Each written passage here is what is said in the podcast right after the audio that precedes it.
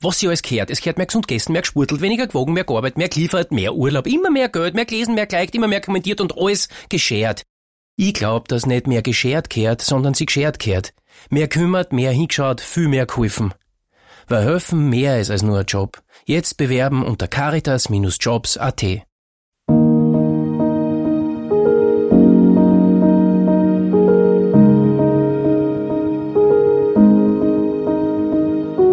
Herzlich willkommen in der Dunkelkammer.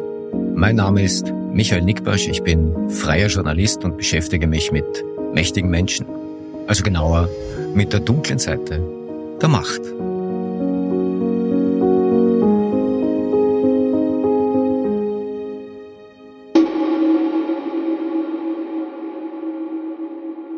Das ist die 36. Ausgabe der Dunkelkammer und heute geht's mal wieder um Erdgas aus Russland.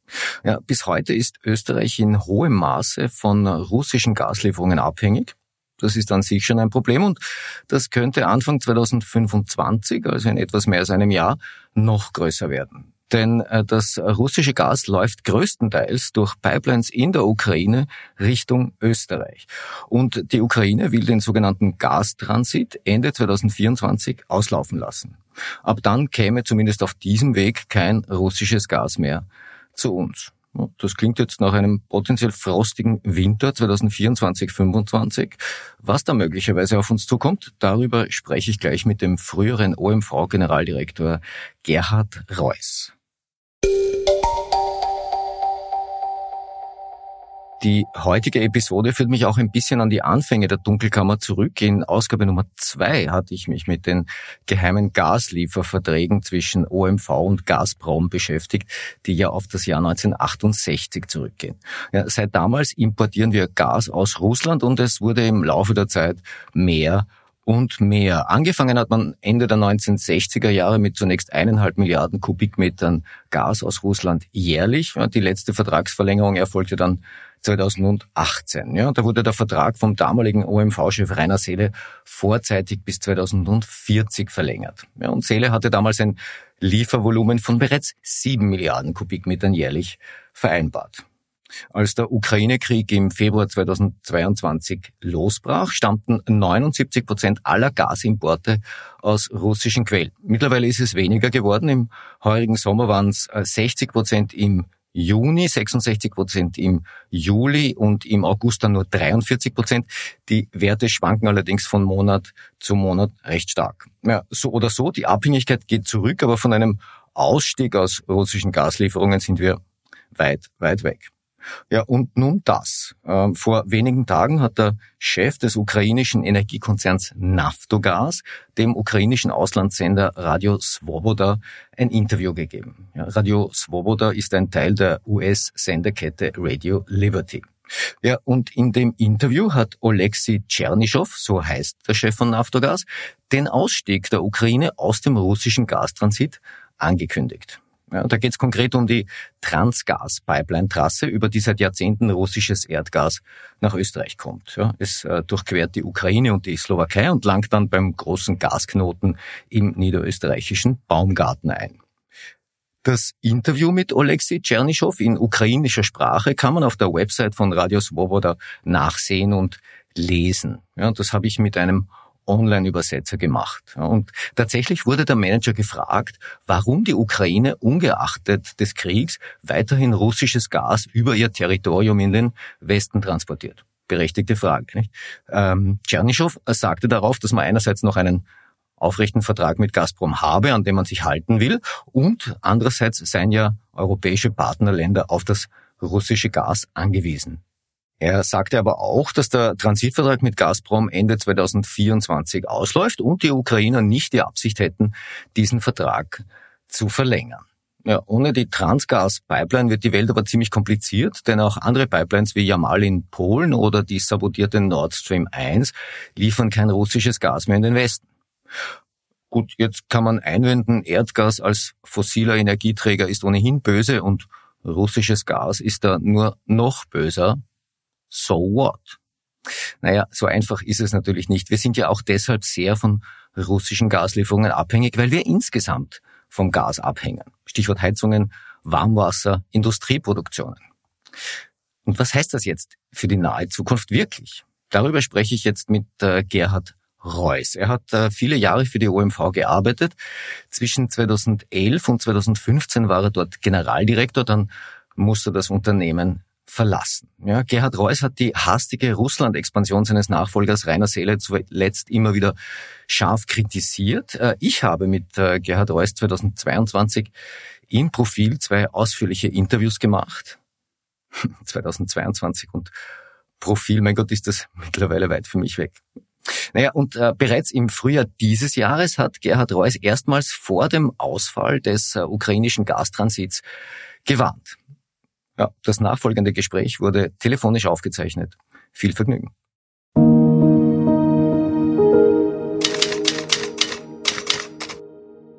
Ja, und am Telefon begrüße ich jetzt Gerhard Reuss. Herr Reuss, danke für die Zeit.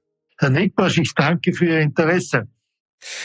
Herr Reuss, kürzlich hat der Chef des ukrainischen Energiekonzerns Naftogaz in einem Interview angekündigt, dass ab 2025 kein russisches Gas mehr durch die Ukraine in den Westen geschickt wird. Die Ukraine will den auslaufenden Transitvertrag mit Gazprom nicht verlängern. Ja, und als ich das gelesen habe, musste ich an ein Gespräch mit Ihnen im heurigen Frühjahr denken. Sie haben mir damals erzählt, dass Sie von ukrainischer Seite erfahren hatten, dass man dort ernsthaft über ein Auslaufen des Gastransits Ende 2024 nachdenkt. Sie haben das dann auch in einem ZIP-Interview öffentlich gemacht. Ja, insofern dürfte, dürften Sie die Aussagen des Naftogaz-Chefs nicht wirklich überrascht haben, nehme ich an, oder?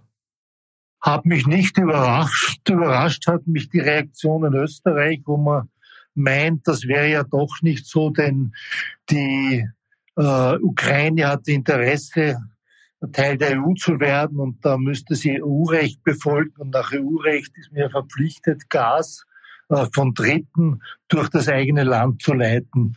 Das heißt, man geht davon aus, dass die Ukraine weiterhin hier gegen äh, minimale Transit, äh, Transitgebühren den Krieg in Russland mit Milliarden subventioniert.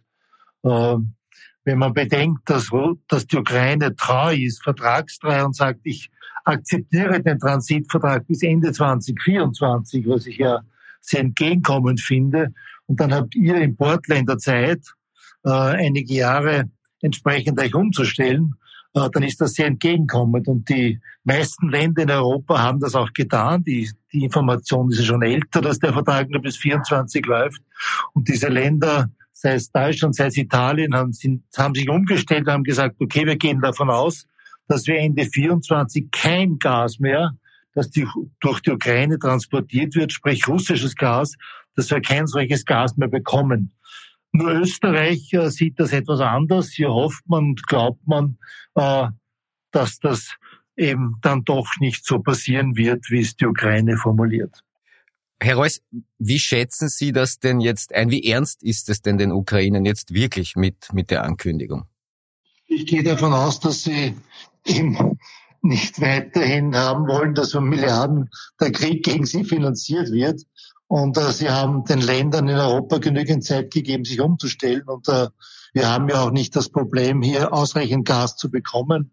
Das einzige Bottleneck, der Engpass, ist hier in Österreich ein Stück von 40 Kilometer, diese West-Austria-Pipeline. Äh, und die muss man entsprechend äh, ausbauen. Das ist machbar in zwölf Monaten. Aber österreichisch formuliert heißt das zurzeit, äh, wie man es von den Verantwortlichen naja, wir brauchen drei Jahre ungefähr für Behördengenehmigung und dann 18 Monate zu bauen. Das sind wir im Jahr 2028. Das ist so äh, die Situation, wie sich in Österreich derzeit spiegelt. Machbar ist es in zwölf Monaten, machbar ist das, wenn man will, äh, so dass wir ab Ende 2024 ausreichend Gas aus dem Westen, sprich Deutschland, Holland, Flüssiggas äh, oder Gas aus Norwegen importieren können. Wir sind nicht, ja, nicht mehr abhängig von dieser Pipeline. Nur, wie gesagt, Deutschland hat gezeigt, die haben hier sechs Jahre geplant, ein Terminal zu bauen waren in sechs Jahren nicht möglich, das äh, die Genehmigungsverfahren zu bekommen. Dann haben sie ein Notstandsgesetz erlassen und dann war binnen sechs Monaten der Bau des Terminals finalisiert. Ähnliches braucht es auch in Österreich, um die Dinge zu tun. Soweit ich jetzt äh, erste Äußerungen zu den jetzigen Ankündigungen von Seiten der Ukraine nachgelesen habe, Umweltministerin Gewisler äh, hat gesagt, okay, das ist schon länger bekannt, dass die das äh, planen. Sie hat aber auch gesagt, äh, Wir wüssten heute nicht, welche Auswirkungen das im Detail haben kann, wobei mir jetzt nicht ganz klar ist, wer mit wir gemeint war. Aber weiß man denn wirklich nicht, welche Auswirkungen das hätte? Ja, Faktum ist, dass also kein russisches Gas äh, mehr über die Ukraine nach Österreich kommt und wir das Gas entweder aus Süden über Italien oder eben aus dem Westen über Deutschland importieren müssen nach Österreich. Und das ist machbar. Äh, man muss ja auch bedenken, dass das Gas vom Westen nicht nur nach Österreich geht, es geht dann auch weiter noch in die Slowakei oder auch nach Slowenien. Das heißt, die Pipeline ist da und die Kapazität ist etwas zu erweitern.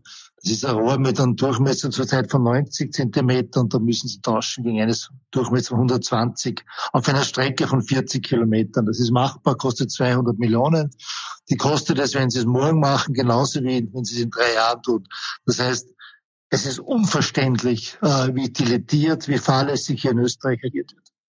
Denn der Effekt ist der, dass Sie, wenn Sie hier nur ein Risiko haben, dass zu wenig Gas in Österreich wäre zum Zeitpunkt X, dann hat das enorme Auswirkungen auf die Preise die Preise werden an der Börse bestimmt und die Börsen reagieren sehr rasch. Das heißt, sie können in einer Situation sein, dass sie dann einen Gaspreis wieder mal zwei, mal drei, mal fünf, mal sechs haben, kurzfristig.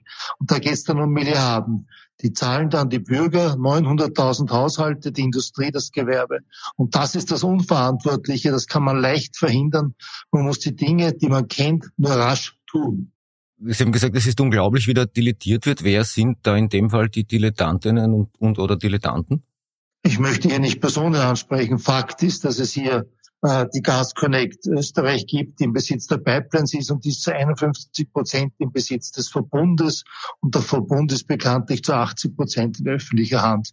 Äh, dort sind die Verantwortungen nur die Politik hat meines Erachtens klar zu definieren, wer ist verantwortlich in diesem Land dafür und was ist der Zeitplan, bis wann ist die Pipeline auszubauen.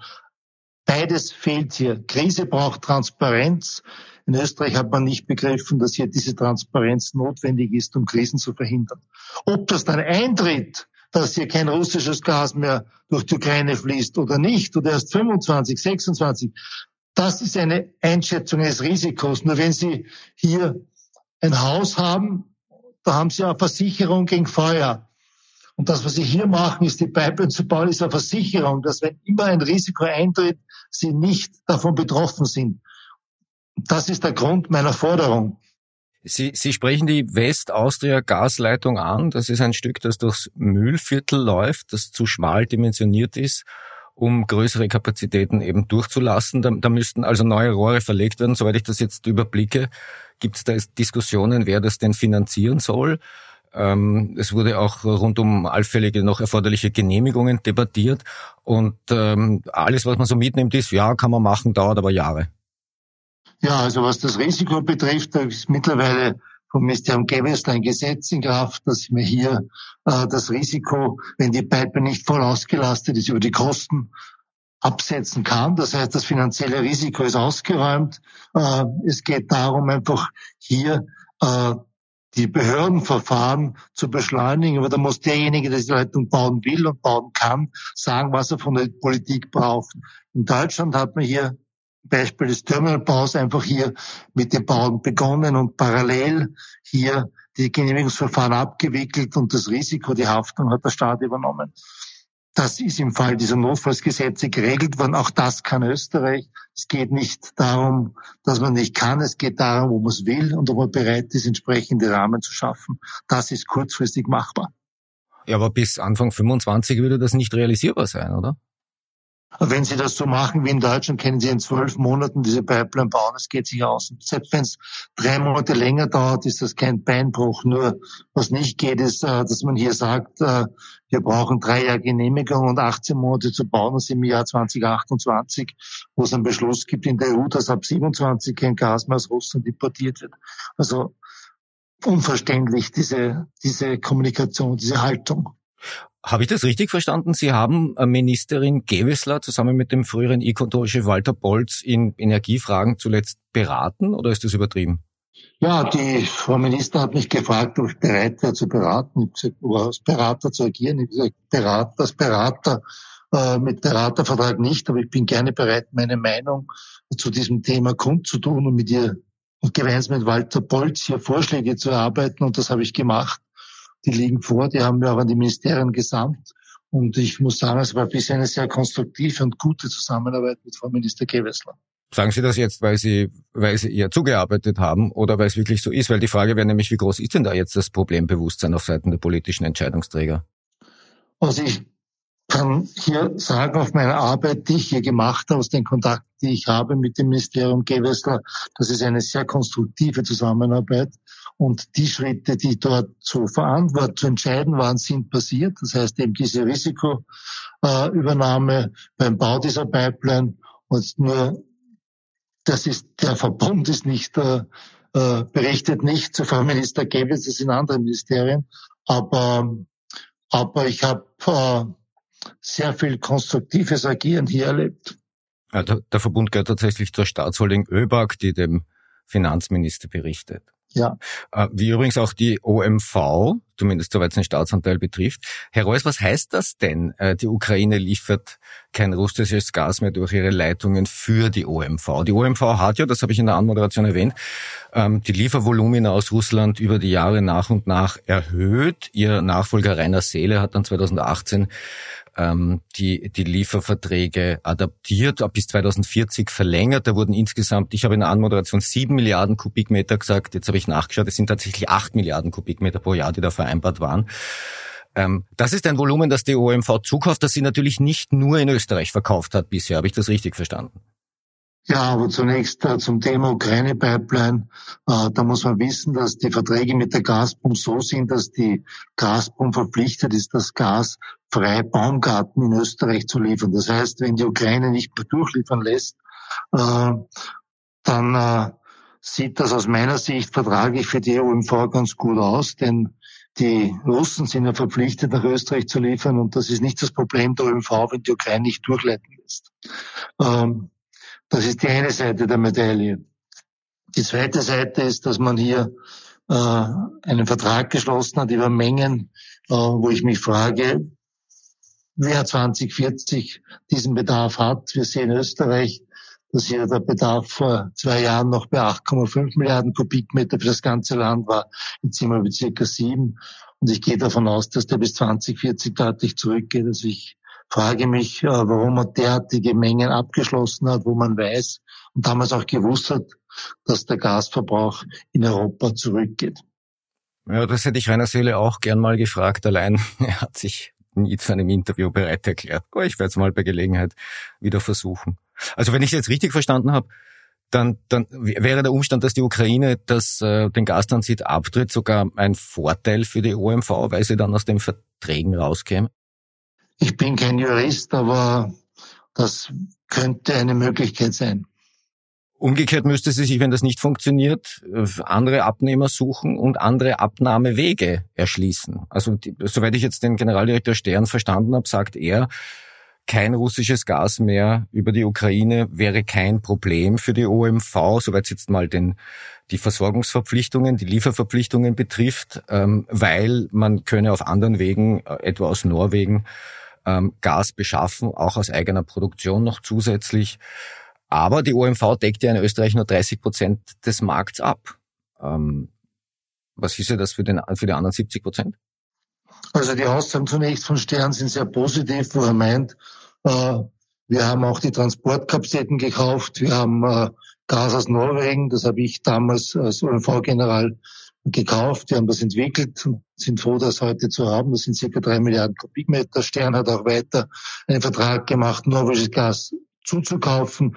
Das heißt, die OMV hat für ihre Kunden, wie Sie es richtig sagen, dafür gesorgt, dass selbst für den Fall, dass kein Gas durch die Ukraine mehr kommt, dass hier Gas aus dem Westen nach Österreich kommt. Aber da braucht es auch den Ausbau dieser Pipeline. Äh, das, wie Sie richtig sagen, sind 70 Prozent äh, noch nicht abgedeckt. Ja, spricht immer von 30 Prozent. Gehen wir davon aus, sie haben mehr Mengen für Österreich. Dann bleiben immer noch 40, ähm, immer noch 50, 60 Prozent über, die hier andere importieren müssen. Und äh, da gibt es keinerlei Antworten in Österreich von niemandem, wer das hier in Österreich, für Österreich kauft, wer das hier lagert und äh, wer das hier importiert. Klingt aber auch ein bisschen danach, als könnte es äh, wieder um einiges teurer werden. Das ist die Frage, wie die Märkte versorgt sind. Aber ich glaube, dass wenn wir jetzt in das Jahr 2025, 2026 blicken, dann wissen wir, dass die Kataris äh, ihre Produktionsmengen da deutlich erhöhen werden. Wir wissen auch, dass Amerika neue Terminals on Stream gehen werden. Das heißt, es wird am Weltmarkt mehr Flüssiggas verfügbar sein. Ich glaube nicht, dass das Gas knapp ist. Dieses Flüssiggas ist dann ein globales Produkt. Immer der, der am meisten bezahlt bekommt, äh, die Spotmenge zumindest. Und ich glaube, der Engpass, den wir haben, das ist einfach die Logistik, sprich äh, dieses kurze Stück der Pipeline, äh, um das Gas auch in Österreich zu bringen. Das ist eine sehr positive Nachricht, weil es uns ermöglicht, mit einfachen Mitteln hier Vorsorge zu treffen. Der frühere E-Control-Chef Bolz hat bereits kritisiert, dass der Ausbau der Leitungsinfrastruktur in Österreich über Jahre sträflich vernachlässigt wurde. Stimmen Sie dem zu? Ja, man weiß ja auch diesen, diese Engstelle seit vielen Jahren. Äh, man hat nur bis heute nichts getan und redet jetzt, hat man nur drei Jahre braucht für Behördenverfahren. Ich finde das ja äh, sehr, sehr merkwürdig, dass das in Österreich so hingenommen wird und dass niemand aufschaut und sagt, wie ist das möglich? Ja? Denn das Risiko, wenn das nicht passiert und zu spät kommt, sind, wie gesagt, da reden wir von Milliarden, die die Konsumenten zu bezahlen haben, äh, versus dem Investment von 200 Millionen, das zurzeit ohne Risiko da ist. Und dieses Investment, die 200 Millionen, sind genauso, wenn Sie es in drei Jahren bauen, als wenn Sie es heute bauen. Dass wir es brauchen, wissen wir seit vielen Jahren. Passiert ist nichts. Ja, Herr Reuss, ähm, ein interessanter Punkt, soweit es die OMV betrifft, ist ja auch die Frage, inwieweit die OMV überhaupt einen Gasversorgungsauftrag hat. Den hat sie nämlich eigentlich nicht. Das heißt, die OMV tritt am Markt als Unternehmen auf, das betriebswirtschaftlich denkt. Ähm, eine Idee war, die Sie schon vor längerer Zeit hatten, die Zufall oder nicht, dann glaube ich auch Minister, Ministerin Gewessler hatte, war den, äh, den Gashandel, die Gasversorgung quasi zu verstaatlichen, um Versorgungssicherheit zu gewährleisten. Habe ich das richtig verstanden? Ja, das war so, dass ich, äh, dass das Gasgeschäft ein sehr riskantes Geschäft ist. Da geht es um viele Milliarden. Sie haben ja gesehen, in Deutschland mussten alle drei Importfirmen verstaatlicht werden, äh, aufgrund der hohen Verluste und aufgrund des hohen Risikos.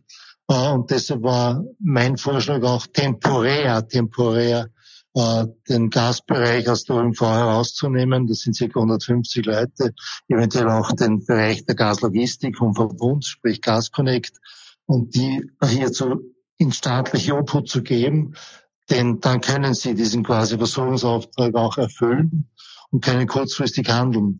Hätte man das gemacht, dann hätten wir heute schon diese WAG im Bau und hätten viele andere Probleme nicht. Was wir auch nicht wissen, ist, dass wir strukturell zwar in der Lage sind, den Bedarf kurzfristig zu lösen, aber äh, wir haben niemand, kaum Langfristverträge, wie es andere Länder schließen, mit Katar über 20, 15 Jahre, was immer. Und diese Langfristverträge sind natürlich bringen wesentlich günstigeren Gaspreis als hier Spot- und Kurzfristverträge. Das heißt, was wir hier tun, dass wir äh, nicht eingreifen mit derartigen Lösungen, mit Intelligenz, äh, mit Risikoübernahme, äh, führt nicht unbedingt zu Wettbewerbsvorteilen in Österreich. Nur das ist, glaube ich, den Leuten nicht bewusst oder bewusst und wird nicht diskutiert. Das heißt, äh, es wäre sehr wohl zielführend gewesen, hier diese Intelligenz auf zwei, drei Jahre zu bündeln, ob zu verstaatlichen, eine Treuhandlösung oder Bach, was immer. Da gibt es viele Lösungen dann temporär äh, zum Wohle Österreichs hier das zentral zu managen, vielleicht auch zentral einzukaufen, zentral in die Lager zu geben, also zentral Pipeline-Kapazitäten zu kaufen. Äh, das hätte sich alles ökonomisch wahrscheinlich wesentlich besser abgebildet als so, wie es wir heute machen.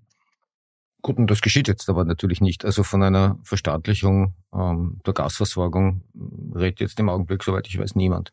Nein, wir haben Glück, weil wir warme Winter haben, weil wir eine schwache Weltkonjunktur haben, damit ist genügend Gas vorhanden.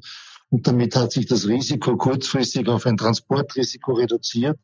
Aber was wir nicht sehen, wo wir keine Transparenz haben, wie schaut einfach die Wettbewerbsposition Österreichs aus, was hier die Energiekosten sind. Ich kann mir vorstellen, dass andere Länder das Gas äh, einiges billiger einkaufen als wir hier in Österreich, weil sie langfristig agieren, weil sie langfristige Sicherheiten geben. Das ist interessant. Ich dachte, die, die Russland-Gaslieferungen seien so konkurrenzlos billig gewesen und deswegen hat man es so langfristig gemacht. Ja, die zurzeit sind sicher, ist sicher russisches Gas um ein paar Cent billiger als hier äh, Flüssiggas, nur die paar Cent sind zu vernachlässigen, wenn Sie denken, aufgrund der Unsicherheit, dass die Preise sich verdreifachen oder vervierfachen. Das ist dann ein vielfacher Effekt und somit ist das äh, hier völlig irrelevant, ob Sie ein paar Cent weniger zahlen. Relevant ist, wenn der Gaspreis von derzeit 50 dann wieder auf 100 geht, dann sind die Cent äh, zu vernachlässigen. Fakt ist auch, dass sie, dass zum Beispiel China, China kauft zentral ein, China dann zahlt den halben Preis, den wir hier in Europa bezahlen für das russische Gas.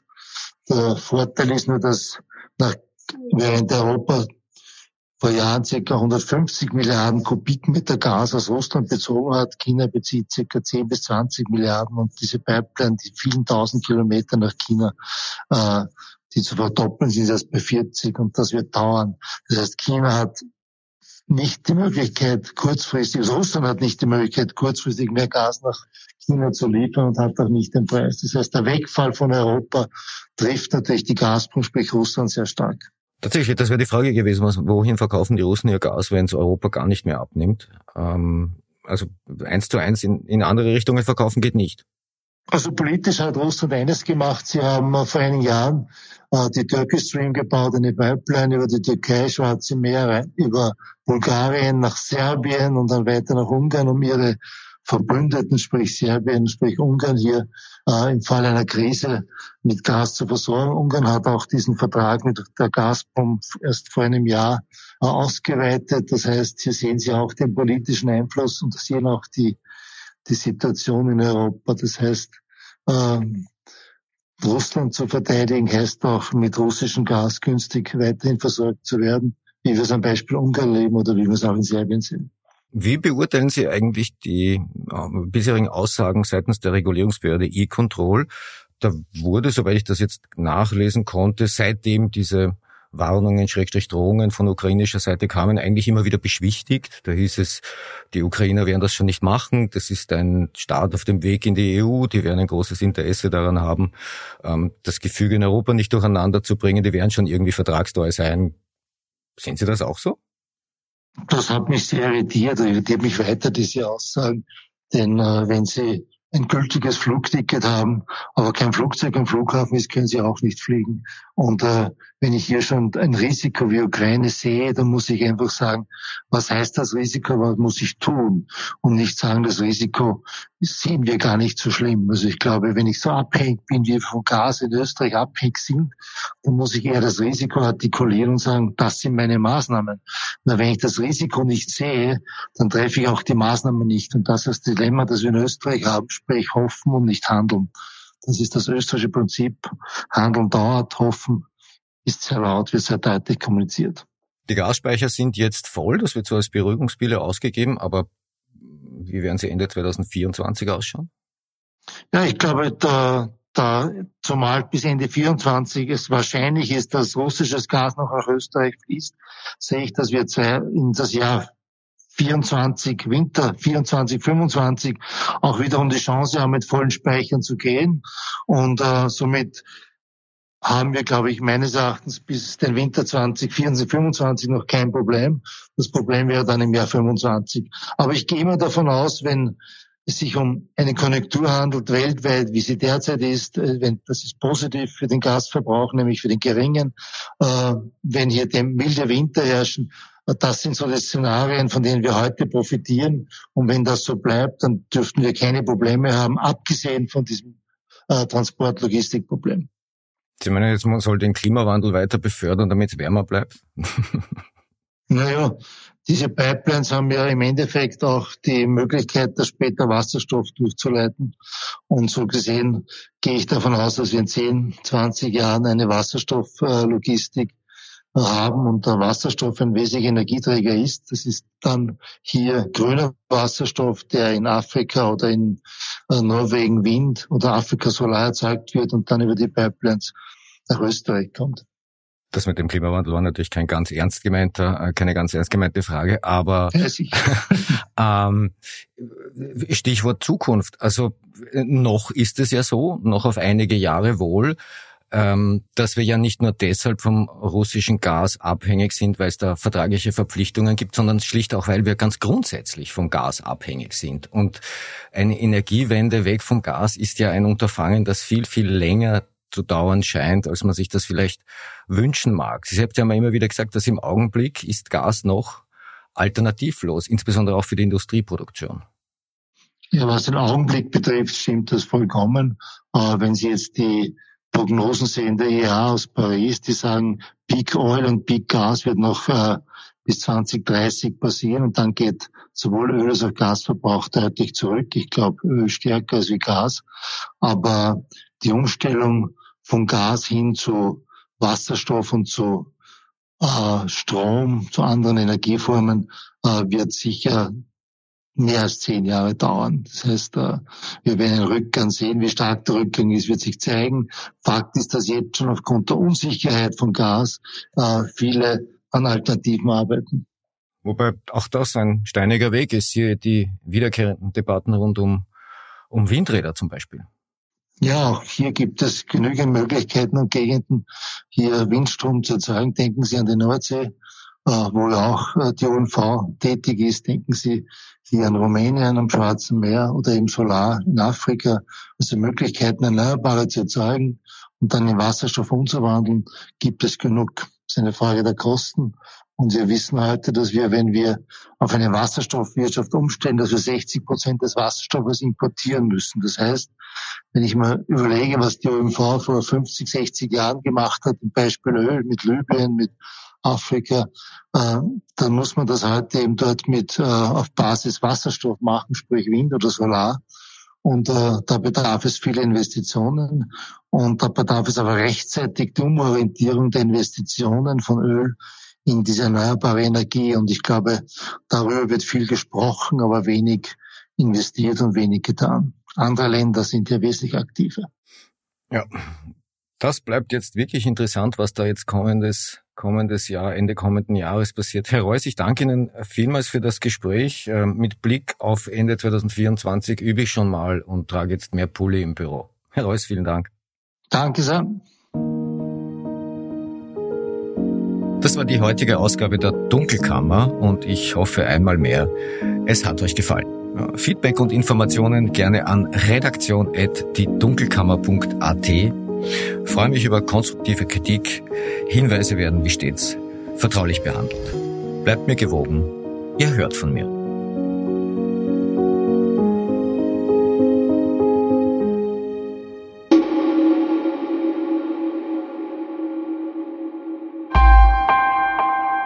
Missing Link